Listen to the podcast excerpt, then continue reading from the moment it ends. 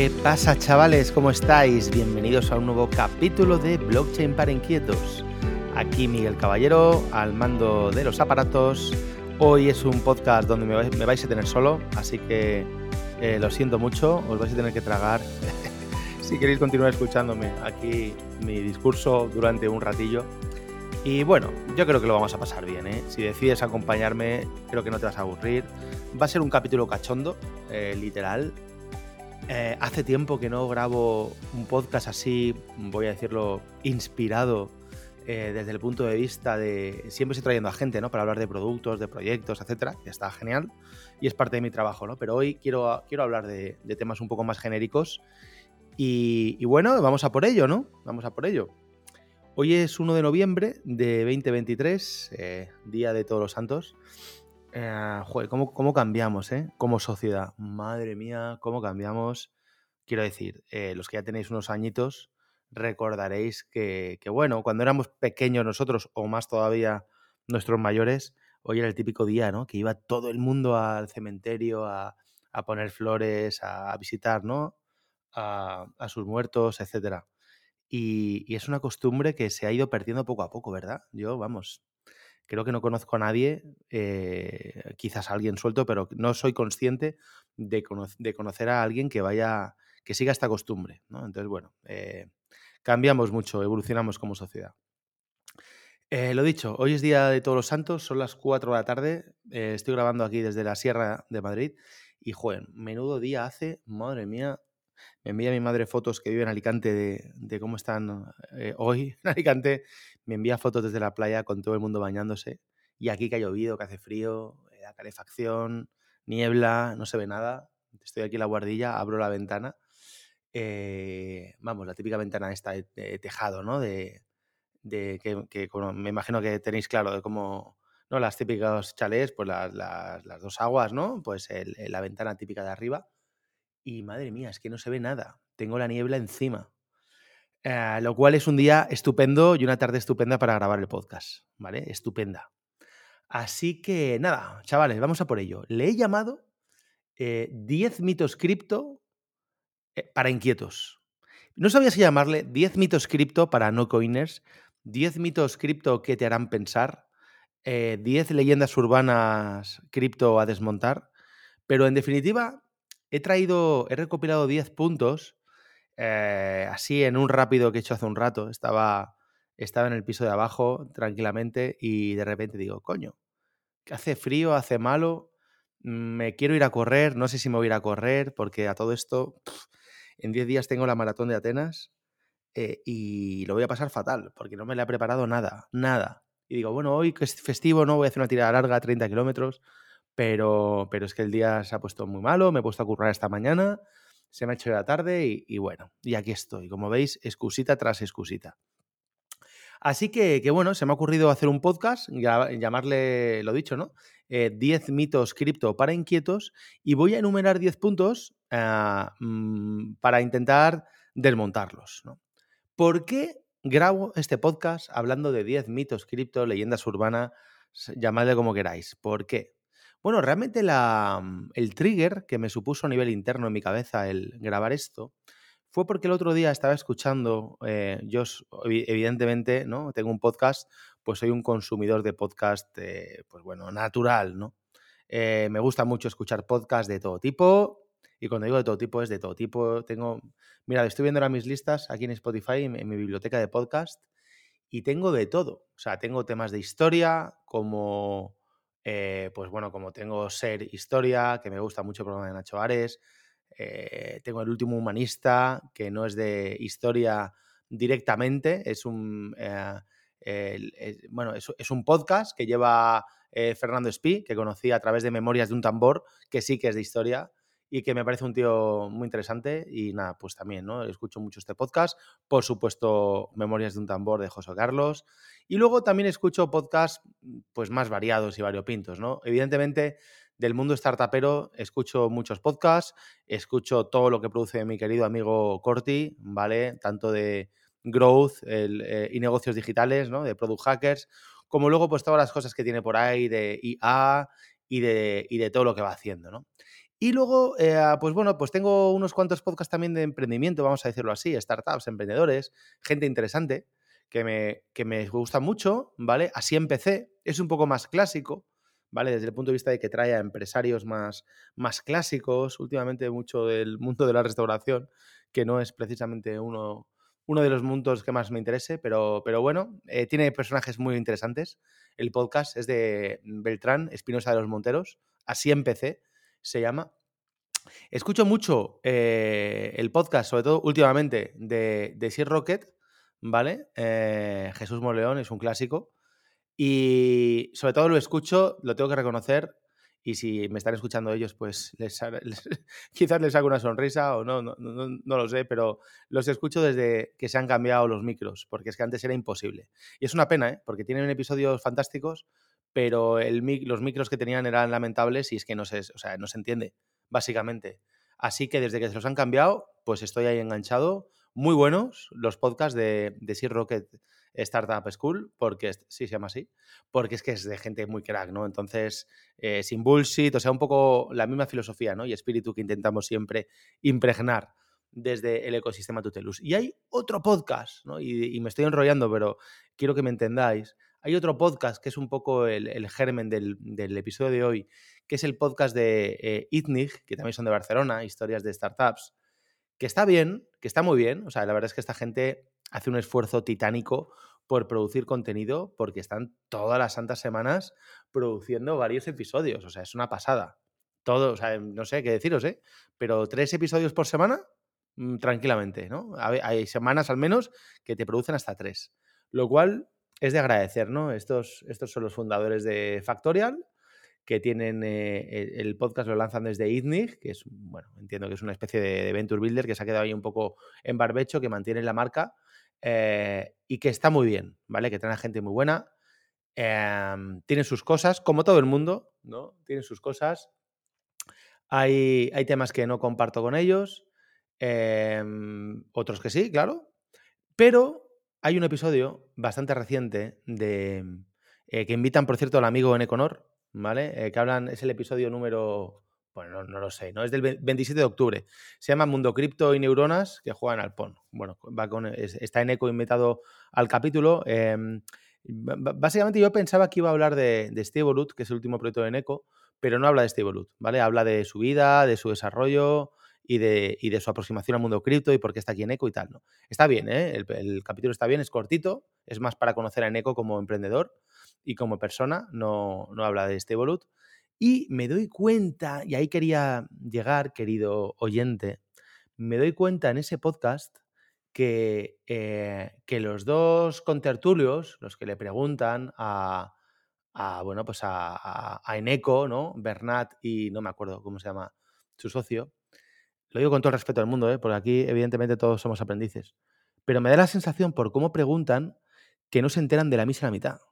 O sea, quiero decir, estos tíos sabrán mucho de startups, de financiación, de fundraising, eh, están en su mundo, ¿no? Han levantado un pastizal y de cada tres palabras, dos son en inglés, que te dicen, ¿no? No saben ni cómo se dice en español, que a veces es hasta, perdonadme, pero está bastante, un poco pedante, ¿no? Decir, ah, tío, coño, no digas, tienes que decir SBF, no puedes decir Sam, Backman Fried, su nombre, o SBF.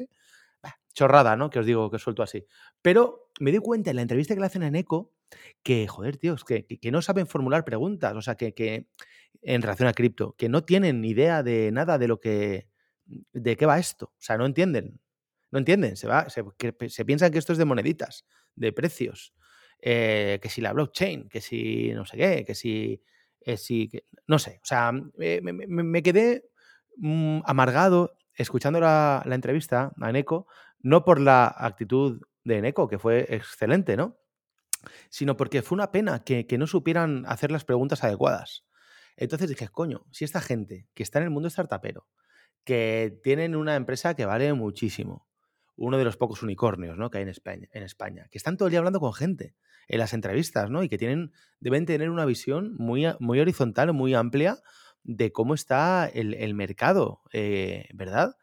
Eh, pues me, choca mucho que, tengan un nivel de, de cripto y de Web3 tan bajo, ¿no? O sea, que no sean capaces de formular preguntas adecuadas o correctas o, buscando, no sé, la confrontación en la pregunta. Entonces, yo creo que al igual que le pasa a muchísima gente, eh, claro, no, no, entiende la base. O sea, es que no la entienden. Se creen que esto es un mundo de criptomonedas y que los que estamos aquí estamos por, por ganar dinero por en el corto o medio largo. Bueno, es una forma también un poco eh, tonta de plantearlo, ¿no? Todos estamos aquí para ganar pasta. Nos dediquemos a cripto, nos dediquemos a startups, eh, trabajemos como consultores o demos clase en un colegio. Todos estamos para ganar pasta, ¿no?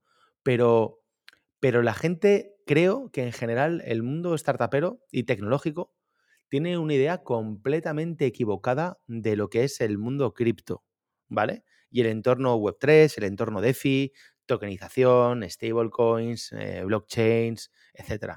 Tiene una idea equivocada. O sea, no saben de qué va esto, no entienden las bases.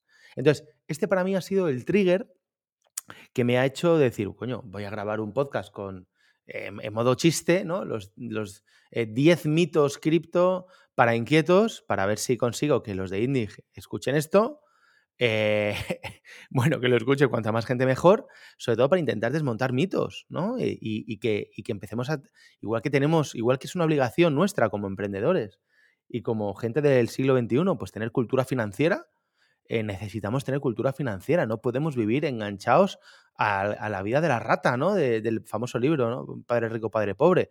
Necesitamos saber lo que es el ahorro, el gasto, el ingreso, el interés, el interés compuesto, eh, o sea, necesitamos, pues aquí pasa lo mismo, ¿no? Si estamos en el mundo techie, eh, internetero, llamémoslo como queramos, necesitamos entender las bases de cripto, porque si no vamos a hacer el ridículo. Vamos a hacer el ridículo cuando hablemos con alguien que sabe, ¿no?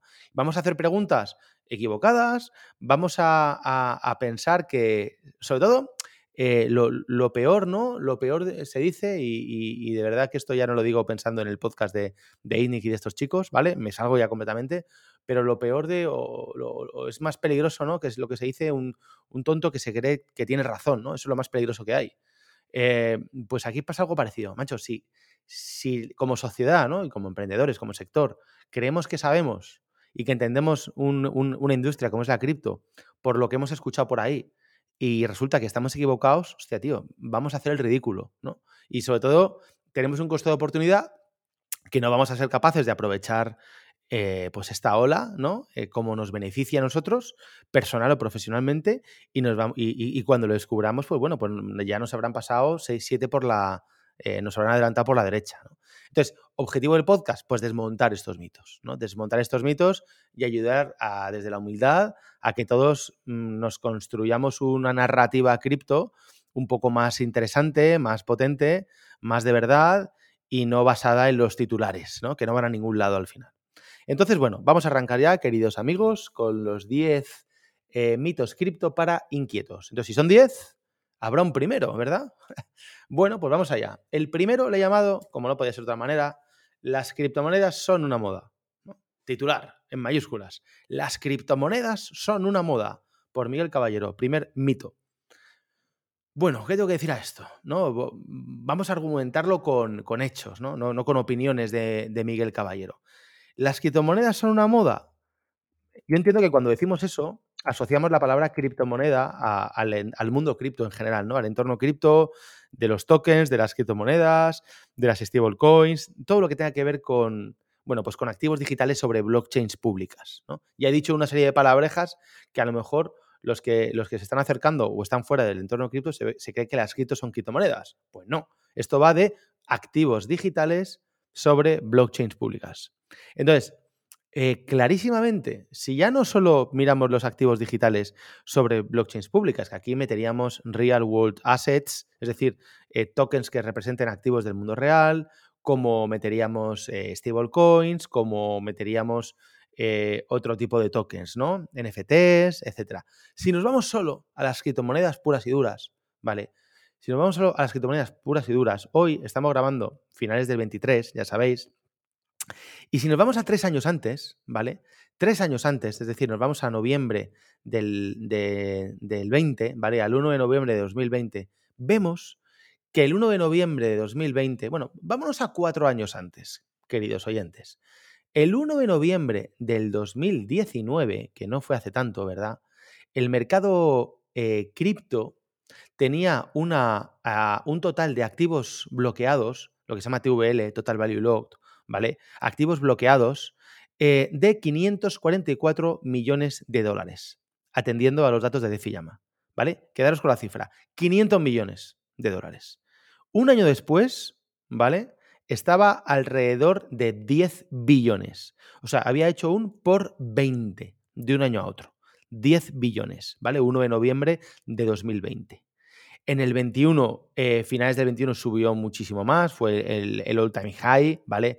Estamos hablando de 160 billions, ¿vale? Había hecho un por 16 interanual, ¿eh? os recuerdo, un, por 36, eh, 3.600% en dos años, ¿vale? Ya entramos en Berra, ¿no? Finales del 22 estamos hablando de una liquidez de, de 50 billion y finales del 23, hoy 1 de noviembre, estamos hablando de 41. Entonces, si miramos los interanuales del año pasado o del anterior, eh, es decir, entre 22 y 21, efectivamente, eh, pues sí, es un mercado que se ha corregido mucho, ¿verdad? Pero hoy estamos en más de 40 billions, ¿vale? Bloqueados en redes eh, blockchains públicas, frente a los 10 billions que había hace tres años. Es decir, es un mercado que en tres años ha crecido un por cuatro, ¿vale? De 10 a 42, algo más de un por cuatro. ¿Vale? Coño, ¿esto es una moda? O sea, llevamos desde que empezó el Berran, ¿no? Desde la caída, llevamos eh, eh, un TVL muy estable de, 50 a 40 billion, ¿vale? Entonces, ¿es una moda eh, una industria que ha pasado de 10 a 40 en tres años? ¿Vosotros pensáis de verdad que estamos hablando de una moda? Pues las modas vienen y van, ¿verdad? Lo que antes había como 10, pues ahora tendría que ser uno o dos. Pero si es 40, 40 billions bloqueados en protocolos DeFi, ¿esto es una moda? Estamos hablando, ¿eh? queridos amigos, ojo, y esto hay que, hay que decirlo, estamos hablando excluyendo las stablecoins, ¿eh? excluyendo. Si nos vamos, ¿vale? A datos desde de stablecoins de la misma fecha, ¿vale? Desde, eh, desde noviembre del, eh, del 21 más o menos a hoy, pues estamos hablando que el mercado no ha bajado nada. O sea, que hemos pasado de tener en noviembre del 21, pues alrededor de, pues no sé qué, el, total, no sé qué deciros, pero hablando solo de, de, USDT, que es la más importante, 70 billions emitidos en noviembre del 21 a hoy eh, tenemos, eh, tenemos más, claro, tenemos, hoy tenemos eh, más, de, más de 90 billions, ¿no? y si nos vamos a una gráfica ascendente, pues nos vamos a dar cuenta. Entonces, lo que quiero decir es que desde un punto de vista de stables, el mercado no ha bajado y desde un punto de vista de capitalización, el mercado ha multiplicado por cuatro, ¿vale? En tres años. Entonces, eh, lo de la moda pasajera lo podemos, lo podemos obviar, ¿vale? Las cripto, pero yo entiendo que cuando alguien dice cripto se refiere a, los, activos digitales en general, a, este mundo, eh, no es una moda, ¿vale? Es una nueva economía que ha surgido, una nueva industria que sirve para mucho más que, que especular, ¿vale? Que es, inevitable que haya especuladores, porque cuando una industria nace, cuando una industria financiera nace, lo primero que necesita para conseguir liquidez es precisamente especuladores. O sea, los especuladores es algo natural y es bueno al principio que arranquen una industria, ¿no?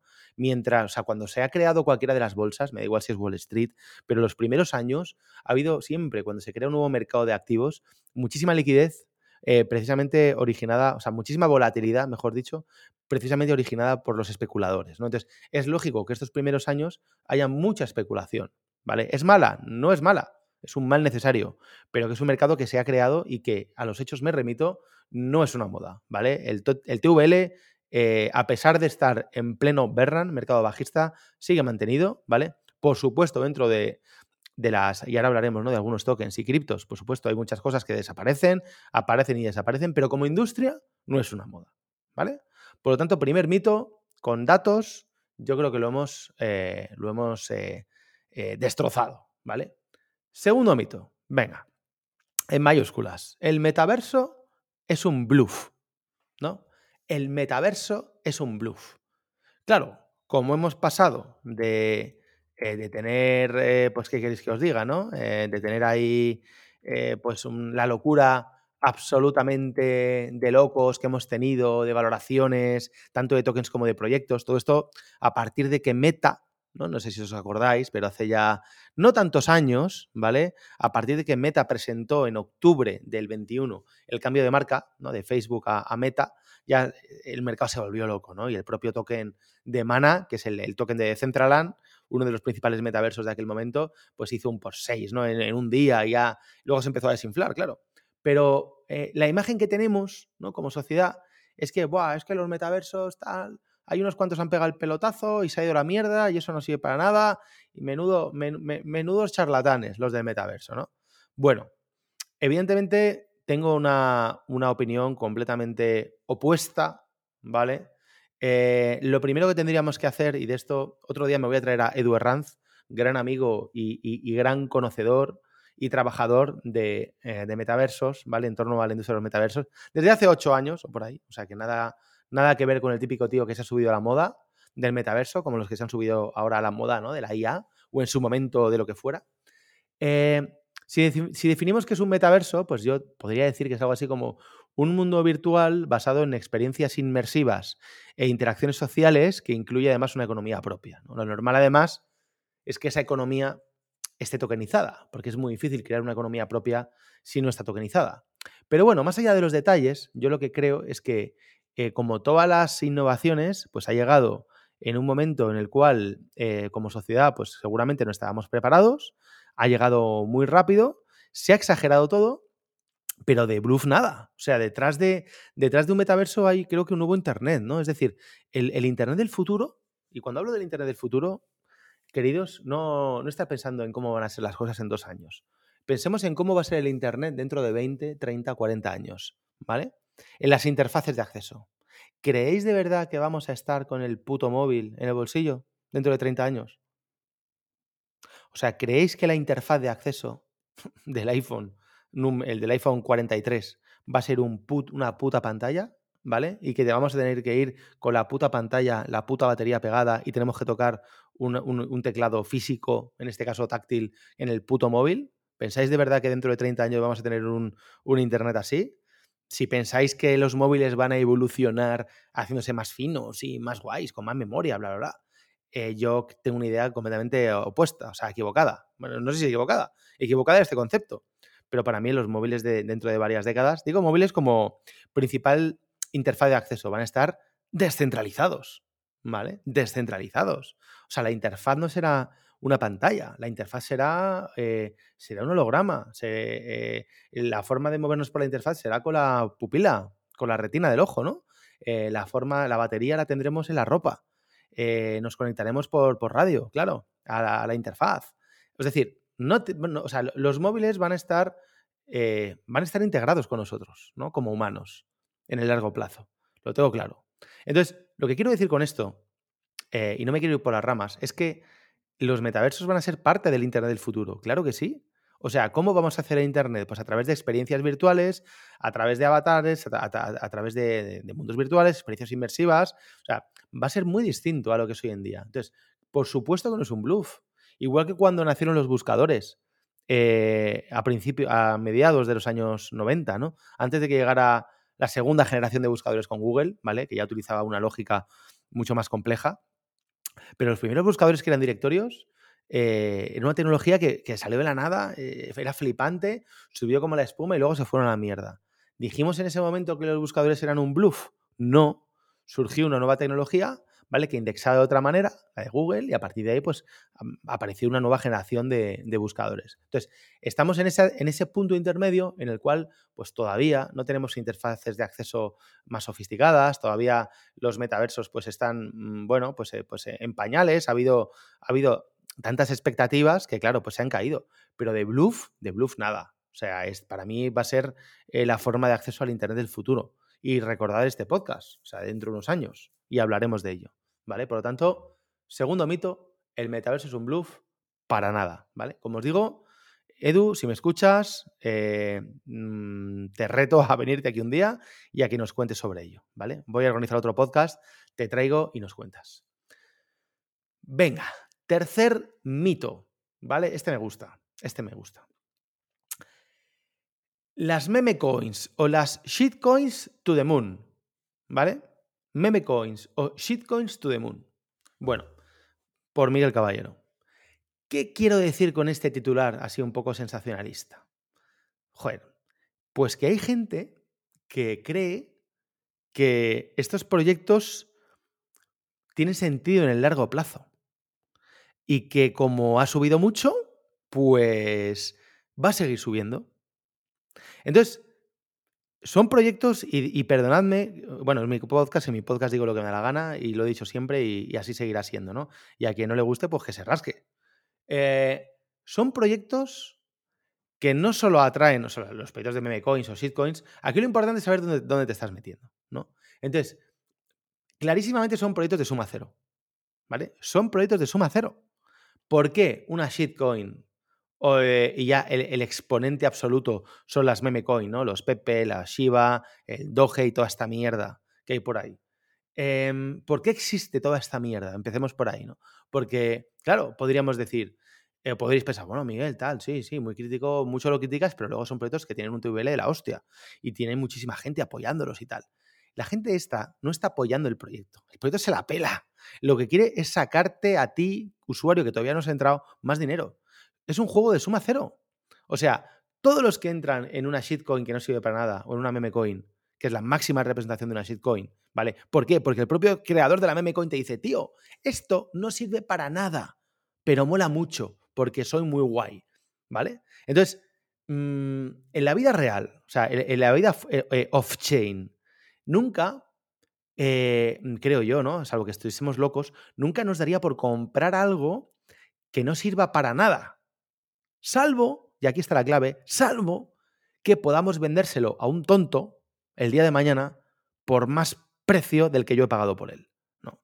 Si yo puedo comprar algo sabiendo que es una puta mierda, pero el mercado cree que va a tener un precio mayor y yo pasado mañana se lo puedo vender a un tonto que se lo crea, claro, le, voy le tengo que engañar, le tengo que decir, tío, esto es la hostia, no sé qué, vas a forrar, se lo voy a vender. Entonces, a lo mejor lo quiero comprar hoy para vendérselo mañana. Pero es un juego de suma cero queridos míos. Es un juego de suma cero. El dinero que ganes tú se lo vas a sacar a otro desgraciado, ¿vale? Y el dinero al que has comprado tú, que eres otro desgraciado, se lo has dado al que compró más barato antes que tú. Entonces, ¿tiene sentido esto? Como el ser humano es codicioso por naturaleza, ¿no? Eh, greedy, como dicen los sajones, eh, es inevitable, o sea, esto siempre va a estar ahí. Eh, hay gente ¿no? que, hace un ejercicio de evangelización importantísimo de tíos, cuidado con las shitcoins, no sirven para nada. Hay otros que todavía te discuten en la utilidad de un token, ¿no? Que luego hablaremos, ¿no? La utilidad de un token, me da igual, el TUT, el RNT, el FIT, el, el, el Turing, el token que os dé la gana. Yo hablo de mis libros porque pues, son mis libros. Pero no, es que claro, es que el, tu token ha perdido mucho más valor eh, que Shiba, que se ha revalorizado. Pero, tío, ¿te das cuenta lo que estás diciendo, macho? O sea, ¿qué tiene que ver una cosa con la otra? O sea, claro que el otro eh, se ha revalorizado, porque ha sido eh, capaz de enganchar en su esquema Ponzi a más gente, por eso se ha revalorizado. Pero es que yo no estoy jugando a eso, tío. Yo estoy jugando a utilidad real. ¿Vale? Yo no quiero eh, Ponzi, tío. Yo no quiero tontos que compren esto para pringados para vendérselo el día de mañana a otro más pringado que ellos. Porque compra más caro. Claro, aquí el, que compra más caro es cada vez el más pringado, ¿no? Entonces, todos estos proyectos funcionan así. Por lo tanto, el espíritu este de, de la shitcoins to the moon o de la Shiba to the Moon o del Pepe to the Moon, eh, mmm, iros todos a tomar por culo, ¿vale? O sea, dejadme en paz, eh, hacer lo que os dé la gana, pero conmigo no contéis. Porque, de nuevo, el dinero que voy a ganar yo se lo voy a sacar a otro chaval como yo, a otro tío como yo, que llegó con todas sus buenas intenciones, pero con la misma ilusión del que entra a una casa de apuestas a jugar. O sea, es igual, a ver si tengo suerte, a ver si me toca. Pues aquí es igual, ¿no? hostia, a ver si me toca. Entonces, que me parece muy bien que si a título personal queréis jugar a esto. Yo creo que lo más importante es tener en cuenta la movida, ¿no? Entonces, bueno, pues quien quiera jugar a, este juego de suma cero, que juegue y de puta madre. Yo no juego, no es mi estilo, ¿vale? Entiendo y respeto a los que lo hacen, ¿eh? ¿eh? pero yo soy incapaz de ganar, o sea, de meterme en un proyecto de mierda sabiendo que es una puta mierda para sacarle dinero a otros. Y, o sea, yo por lo menos no dormiría tranquilo. Así que por eso yo nunca me he acercado al mundo este de las meme coins o de las shitcoins, entendiendo shitcoin como un proyecto que no sirve para nada, ¿vale? Eh, mm, insisto, que nadie se sienta ofendido, por favor. eh, intento desmontar mitos, ¿no? Y aquí estoy desmontando el mito de To The Moon. A largo plazo es imposible, tío. Es imposible, porque al final la gente se va a dar cuenta que es un ponce y que esto solo atrae a ingenuos, a pringaos y a tíos más tontos que tú. Entonces, en algún momento el último tonto se acabará. Por lo tanto, mm, ¿qué hacemos los todos que tenemos tokens? Pues el primero que se ponga a vender, el castillo de naipe se cae en lo que tardamos en estornudar. Lo hemos vivido 70 millones de veces en el pasado y lo volveremos a vivir. ¿Vale? Lo volveremos a vivir. Bueno, cuarto mito. La burbuja de los NFTs ha pinchado. Bueno, esta es buenísima. ¡Buah, los NFTs! ¡Buah, madre mía! Los NFTs que no sirven para nada. Es que eso de las imágenes, eso de los zombies, eso de los monos, ¿no? Lo, de. Me flipa en el, podcast, este de Indie, me flipa cómo hablaban además, mm, pensando ellos que hablaban de. o, sea, hablaban pareciendo que se habían mirado números y me resulta increíble cómo pueden hablar desde el más absoluto, ya no desconocimiento, sino de datos erróneos, ¿no? Decían, bueno, es que las colecciones de, los monos estos, el precio ha caído en picado, ha caído de 2 millones a 20 mil eh, dólares el, mono. Madre mía, el CryptoPunk, menudo, menudo desastre. Qué desastre, qué desastre. Pero, perdón, o sea, como, ¿no? Como esto, como la frasecilla está. ¿Perdona? Em, ¿Perdón? O sea, una cosa, y de nuevo volvemos a lo mismo de siempre, una cosa es que dentro del mundo de los NFTs haya muchísima mierda. Claro que hay muchísima mierda. Pero que el mercado se ha ido a la mierda, o que los monos o los CryptoPunks o qué tal ha bajado, ha bajado en picado de 2 millones a 20 mil, cosas así. Bueno, de nuevo, voy a intentar hacer un ejercicio constructivo para explicar en palabras sencillas para no coiners de qué va esto, de los NFTs. ¿Vale? Porque esto no va de, monos ni de zombies embebidos en un, en, un, en un token y que es una imagen. O sea, quien está comprando eh, un Bored Ape Judge Club, un CryptoPunk o un, me da igual, cualquier colección, eh, esto no va de eso, ¿eh? O sea, el valor que capturan los NFTs no va de, no va de, de que tenga una imagen que es muy molona. O sea, va de mucho más, ¿vale? Es mucho más profundo y necesita de una narrativa y de una tesis muy larga que no voy a desarrollar hoy. Quizás otro día desarrolle y me traiga. Y me traiga a Robert, por ejemplo, de Turing Labs, un, tío majísimo que sabe muchísimo de esto, y, para que hablar de la narrativa, ¿no? Y de los mecanismos de captura de valor de los NFTs. Todo esto lo describimos, o sea, lo, tratamos en profundidad en nuestro bootcamp de tokenización, ¿no? Pero no, no, es el momento ahora. Pero lo que os quiero decir es que no va de eso, ¿vale? Es más, si nos vamos a los, a los datos, ¿vale? Este tipo de colecciones, ¿no? Que en el podcast decían, no, ha bajado de 2 millones a 20 mil. Bueno, pues este tipo de colecciones ha bajado el precio, el floor, el floor price, ¿no? Que es el precio base que puedes comprar el NFT más barato, ha bajado menos que la media de las 100 primeras criptomonedas del mercado, por ejemplo. Menos. ¿Vale? Es decir, que es un activo que ha sido capaz de demostrar que está capturando mucho más valor que una criptomoneda. Ha bajado menos que Ethereum desde all time high ha bajado menos que cualquiera de los primeros. O sea, eh, ha bajado más o menos lo mismo, bueno, incluso quizás hasta menos, no menos que Bitcoin. Bitcoin ha, demostrado mayor captura de valor, pero no mucho más, ¿eh? Pero ha bajado menos que Tether, ha bajado menos que BNB, eh, que el BNB, ha bajado menos que la mierda de Ripple, ha bajado menos que Solana. Eh, por supuesto, menos que Cardano, tengo preparado uno de los puntos en honor a, mi querido Xavi Armengol, ¿vale? Menos, o sea, ha bajado menos que la mayoría, las principales colecciones de NFTs. Han demostrado que son capaces de capturar mucho más valor. Por lo tanto, ¿qué mierda estamos hablando? De que esto se ha ido a la mierda y que ha pinchado, ¿vale? Por no hablar de lo más importante, que es el subyacente. ¿De qué va esto de los NFTs, tíos? ¿Esto va de monos? ¿Esto va de zombies? ¿Esto va de punks? No, esto no va de eso. Esto va de tecnología y de aplicación de la tecnología a negocios concretos.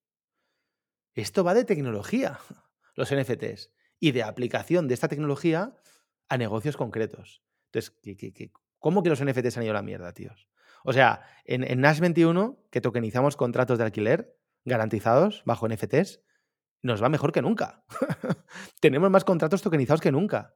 Estamos cerca ya de los 10 millones el primer año. Entonces, hemos aprovechado la tecnología de los NFTs para impulsar un negocio que es la leche, ¿no? De 3 trillion eh, anual, ¿no? Con renovaciones.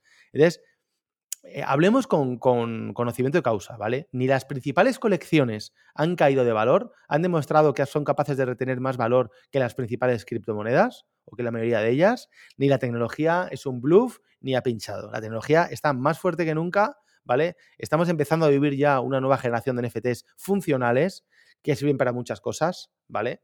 Eh, los, los POAP, ¿no? Que son NFTs intransferibles. En los POAP nosotros en Tutelus cargamos en los POAP energía, ¿no? Que es un token sintético que se utiliza en el Launchpad para poder invertir en tokens de terceros. Son funcionalidades que añadimos. Entonces, tíos, eh, seamos serios. O sea, si queremos criticar una industria, primero tenemos que aprender de qué va la industria. Yo, no podría criticar la industria de las, pues no sé, de, de las vitaminas, de los CBDs, ¿no? Eh, los, los, compuestos estos de, de, marihuana sin el THC o TCH, no sé cómo se llama, ¿no? Lo, lo, que te coloca, ¿no? Los CBDs. Yo no entiendo de CBDs, no podría criticar esa industria, sé muy poquito. Lo que he escuchado en podcast, ¿no? Entonces, bueno, seamos serios, señores, la industria de los NFTs no es una burbuja, eh, no ha pinchado, eh, cada vez se están haciendo cosas más serias, como en cualquier otra empresa, como, en cualquier otra industria. Pues ha habido muchísima gente que ha ganado dinero y muchísima gente que ha perdido dinero. ¿O no ha ocurrido eso con Internet? ¿Y qué pasa? ¿Decimos que Internet ha pinchado? ¿Decimos que Internet ha pinchado? A lo mejor lo podíamos decir algunos, lo decían, ¿no? En el 2003, 2002. Pero ¿de verdad que alguien sigue con ese pitch de, no, Internet es que ha pinchado la burbuja de Internet? Hostia, tío. Pues aquí pasa lo mismo, ¿no? Bueno, llevamos ya cuatro mitos desmontados, vamos al quinto. Este también es bueno. FTX y Celsius han hecho mucho daño a la industria. Es que FTX y Celsius, tal. Bueno, a ver, aquí hay una pequeña parte de realidad, ¿no? Que es que eh, eh, la industria en general ha perdido algo de credibilidad por lo que ha pasado con FTX y Celsius, ¿no? Pero FTX en concreto, ¿vale? Por Celsius es un problema tras otro desencadenado, eh, consecuencia de, la cantidad de pasta que tenían bloqueada en, Terra, ¿no? En, UST. Entonces, a partir de ahí se desplomó por el tema de Terra, que, es un tema muy complejo, ¿vale? Em, que lo describimos muy bien en un podcast eh, que estoy con Chema, Chema Prieto, ¿vale? Eh, hace un par de años, así que scrolla. En, si no lo has escuchado, escucha el, podcast de Auge y Ocaso de Terra, que está muy bien, lo contamos muy bien ahí, ¿vale? Pero bueno, ese fue el caso de Celsius, el caso de FTX, bueno, tíos, pues tenemos un delincuente que ha estado engañando a sus clientes y a sus inversores y que ha estado en un mercado que se llama cripto, como podía estar en el mercado de, de la soja, el acero o la construcción o el inmobiliario. O sea, quiero decir, el tío que te engaña, te engaña donde esté. Pues en este caso ha estado en el, mercado cripto.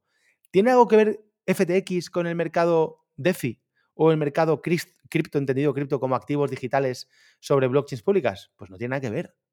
No tiene nada que ver. O sea, FTX es una empresa privada. Todo lo que se hace en DeFi se hace de forma descentralizada. De hecho, el impacto en DeFi que tuvo la crisis, la quiebra de FTX fue cero. Cero. No pasó nada. ¿Que hubo gente que perdió dinero? Claro que hubo gente que perdió dinero. La gente que tenía suscripto en FTX pero la gente que se mueve en el mundo DeFi ni se enteró.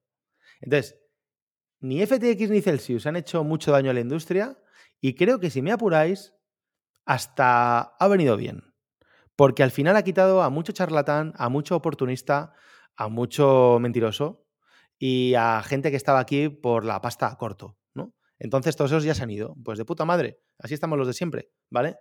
Eh, la marea ha bajado y ya cuando la marea está alta por encima de la cintura nadie sabe quién está desnudo y quién no. Pero cuando la marea baja, ya todos vemos quiénes tenían bañador o quiénes estaban en pelotas. ¿no? Entonces, bueno, FTX y Celsius no han hecho mucho daño a la industria cripto. La 6, esta es buena también. Sexto mito. Los criptobros y el análisis técnico de protocolos. Toma ya. Bueno, la verdad es que a mí cada vez me cuesta seguir más gente en Twitter que, hable de cripto y que no sean criptobros. Porque estoy tan cansado ya de los criptobros y de sus análisis técnicos, ¿vale? O sea, es acojonante. Estamos en 2023 finales y me resulta increíble cómo hay gente que se quiere autoconvencer y convencer a otros, pero la palabra convencer es una palabra, es una palabra bastante curiosa, ¿no?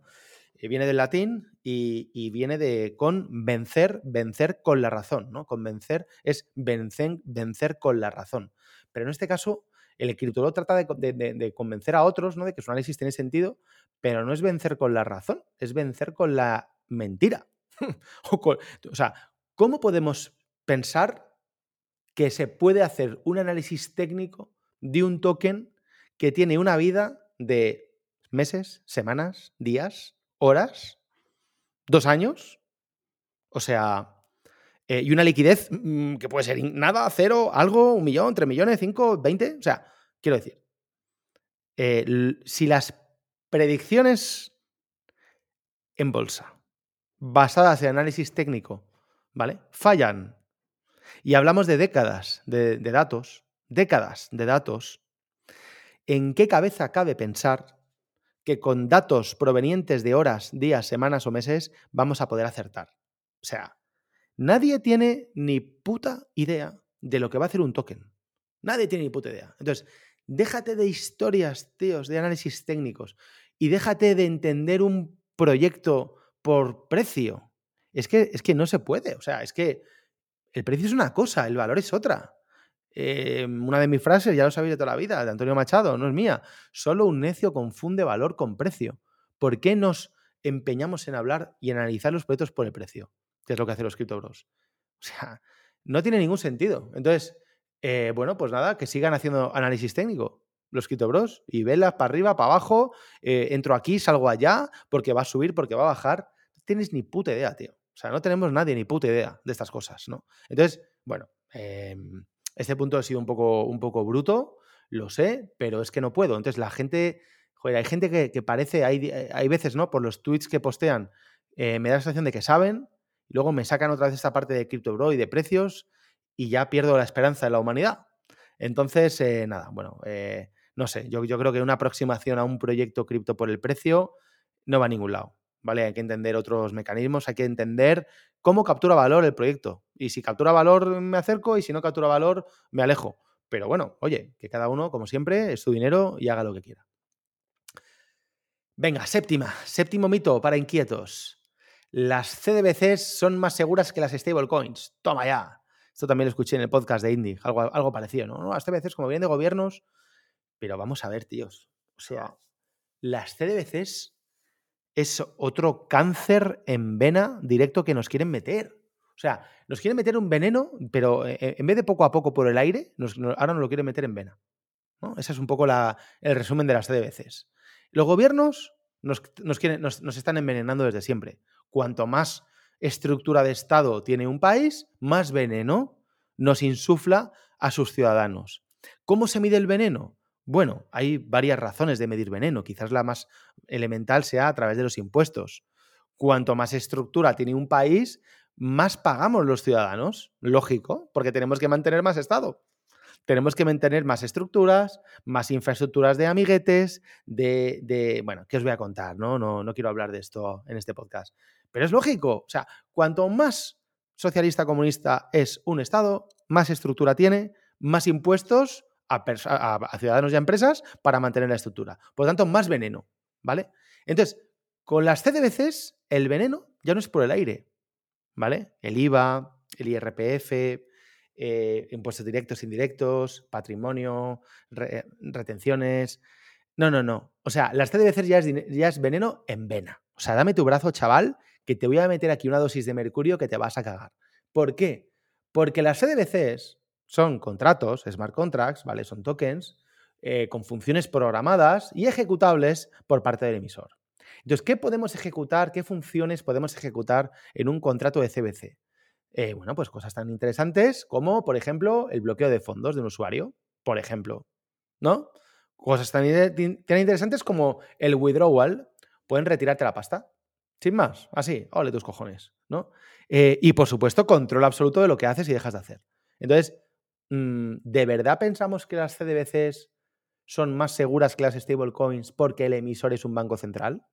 El emisor es la fábrica de veneno la fábrica de veneno, ¿no? El Banco Central a través de los estados. Entonces, o sea, huid insensatos, como decía Gandalf en el puente, ¿no? Al final de, de la comunidad del anillo. Huid insensatos. Huid de las CDBCs.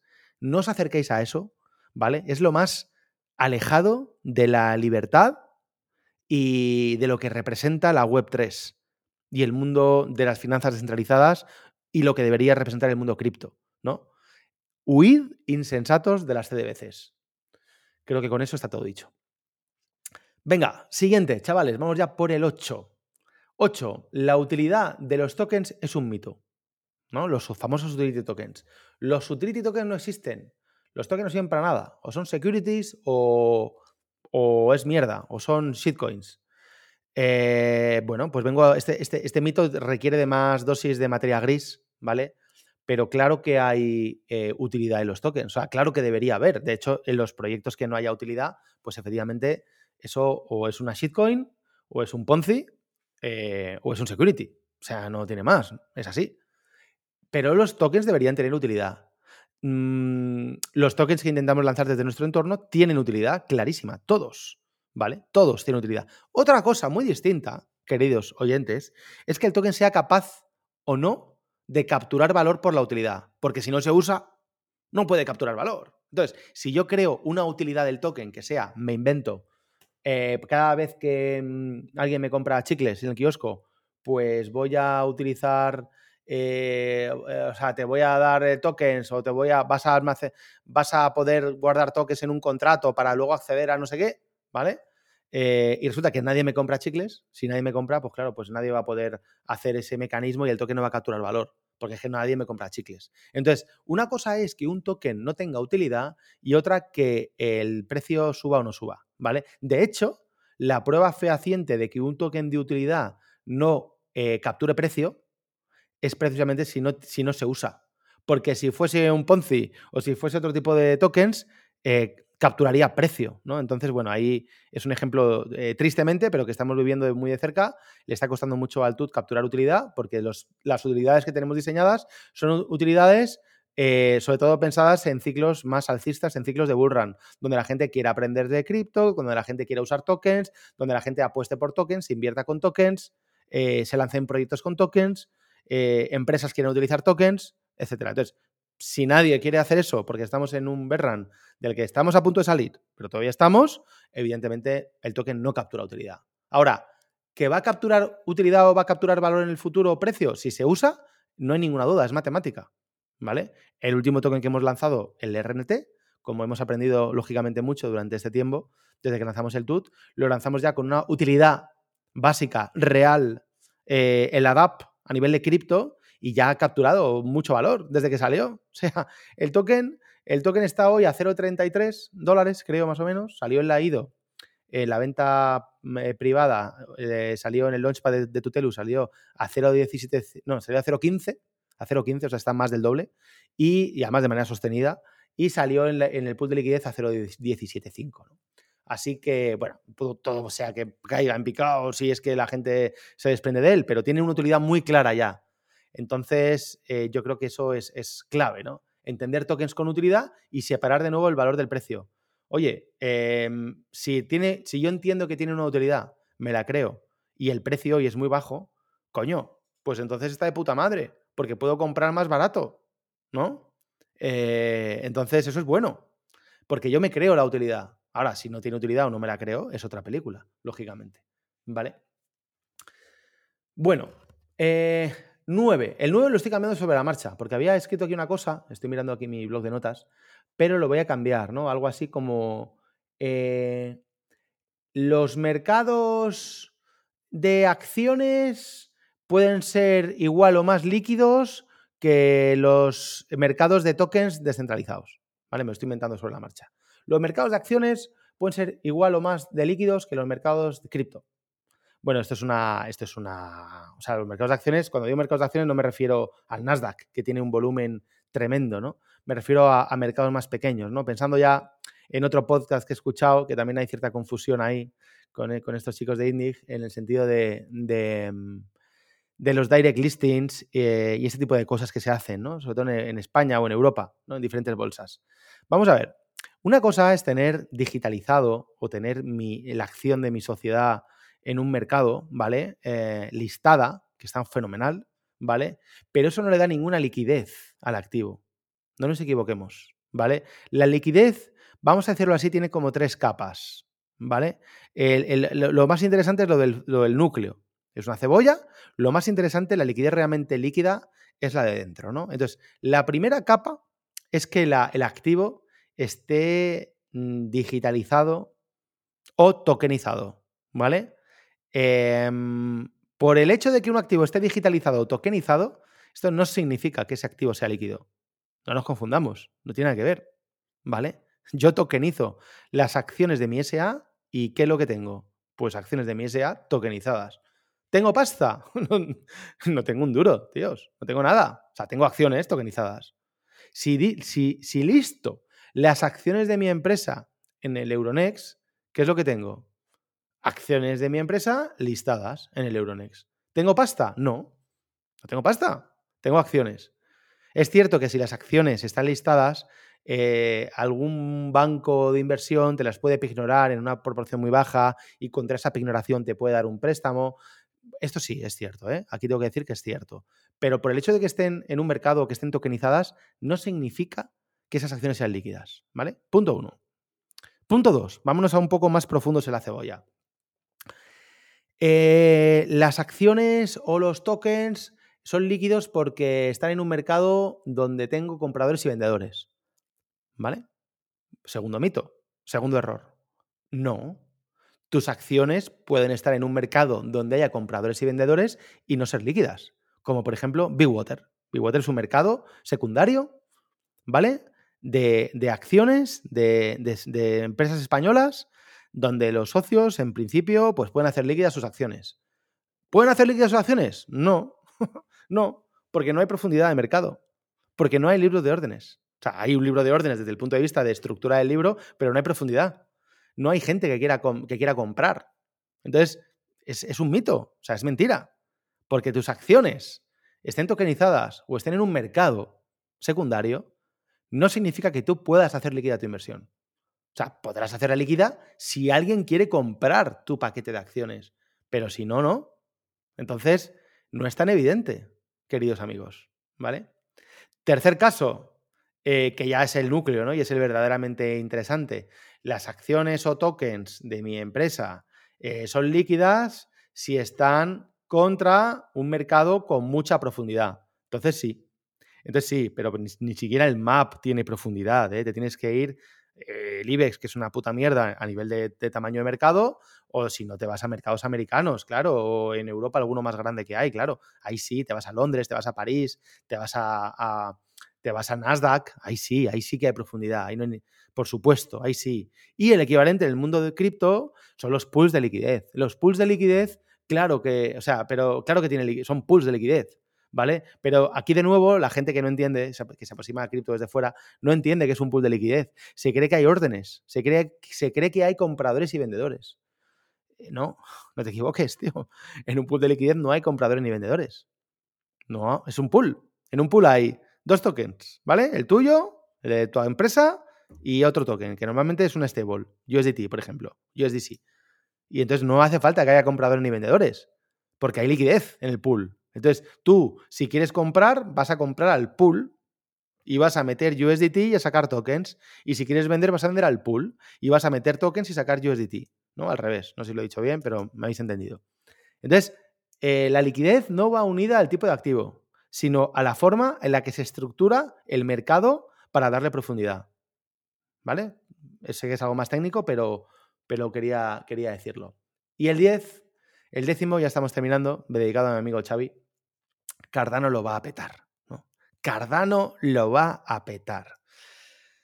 Bueno, tíos, yo ya no sé qué decir aquí. Em, es que no sé qué decir. es que no sé qué decir, de verdad. Llevo llevo tantos años hablando de Cardano, eh, despotricando de Cardano, que no sé, que... O sea, no sé cómo puede haber gente todavía que piense que es un proyecto que tiene sentido. Y los hay. Los hay. Entonces, ¿qué quiero decir, no? Con este chiste. Que, mm, bueno, o sea, que cada uno haga lo que quiera, claro. O sea, Cardano lleva desde, desde el 18, bueno, perdón, lleva desde finales del 17 en el mercado. No ha hecho nunca nada.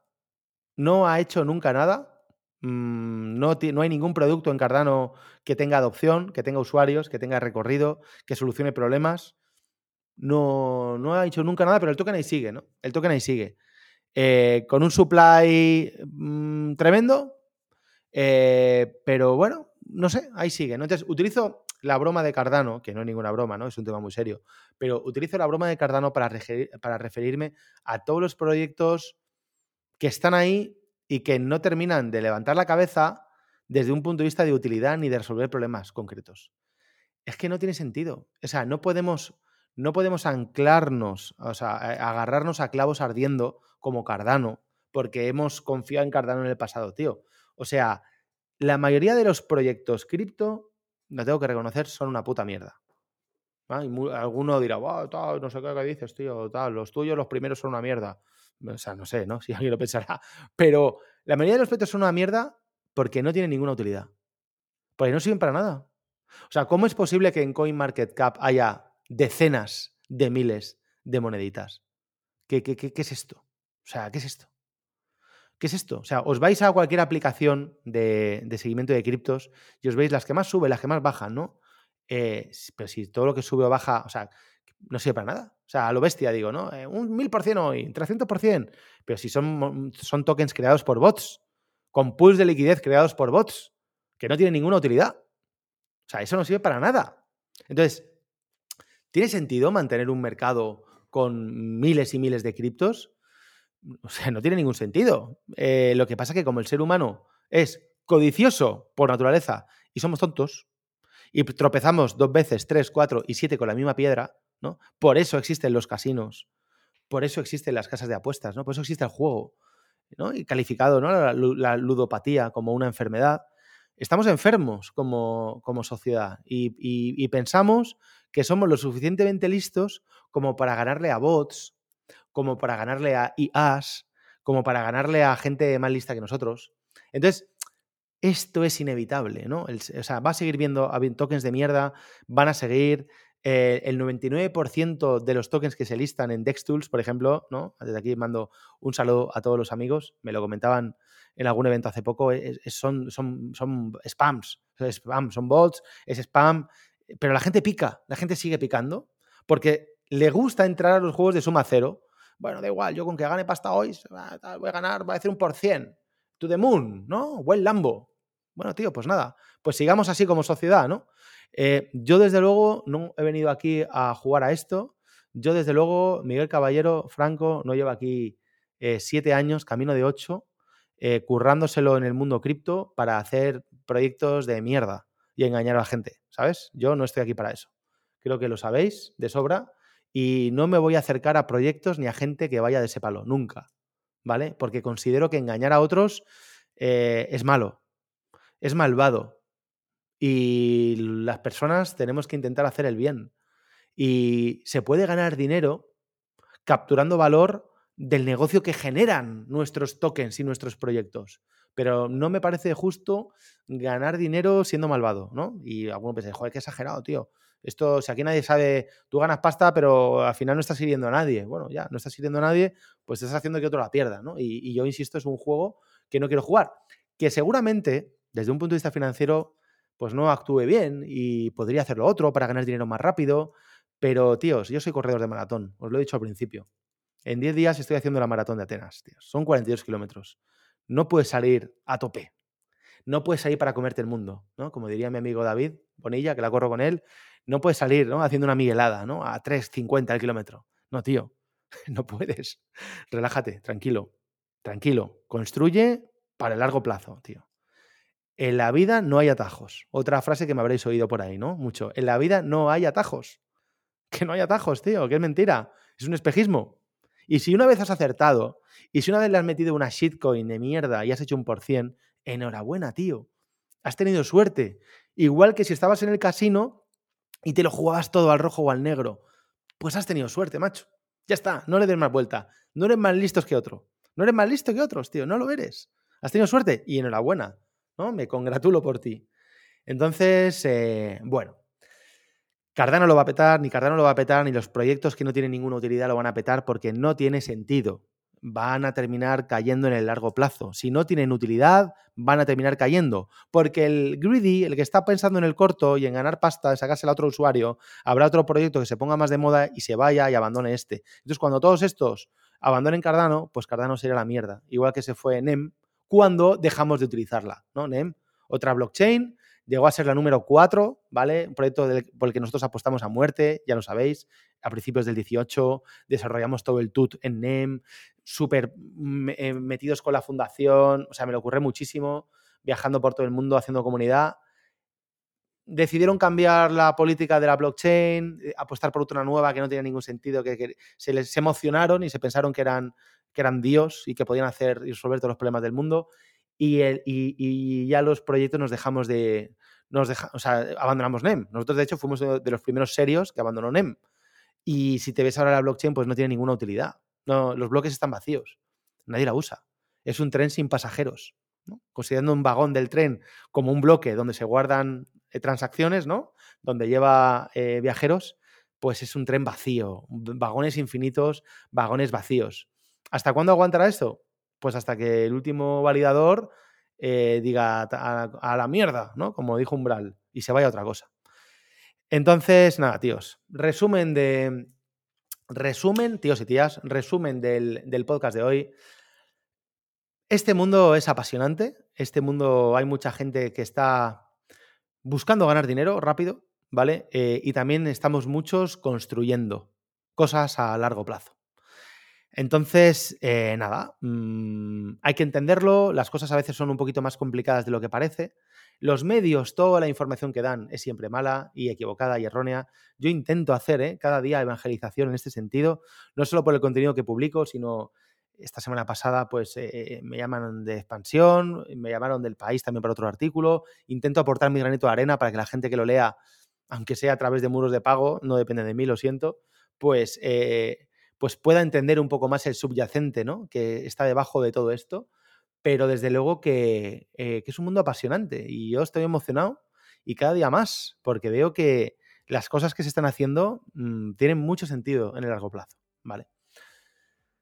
Así que nada, tíos y tías, una hora, dos minutos vamos a hacer. Eh, creo que vamos a, dar ya por concluido el podcast. Eh, un placer haber estado con vosotros esta hora. Gracias por aguantarme si habéis llegado hasta aquí. Un abrazo muy fuerte y nos vemos en el siguiente podcast.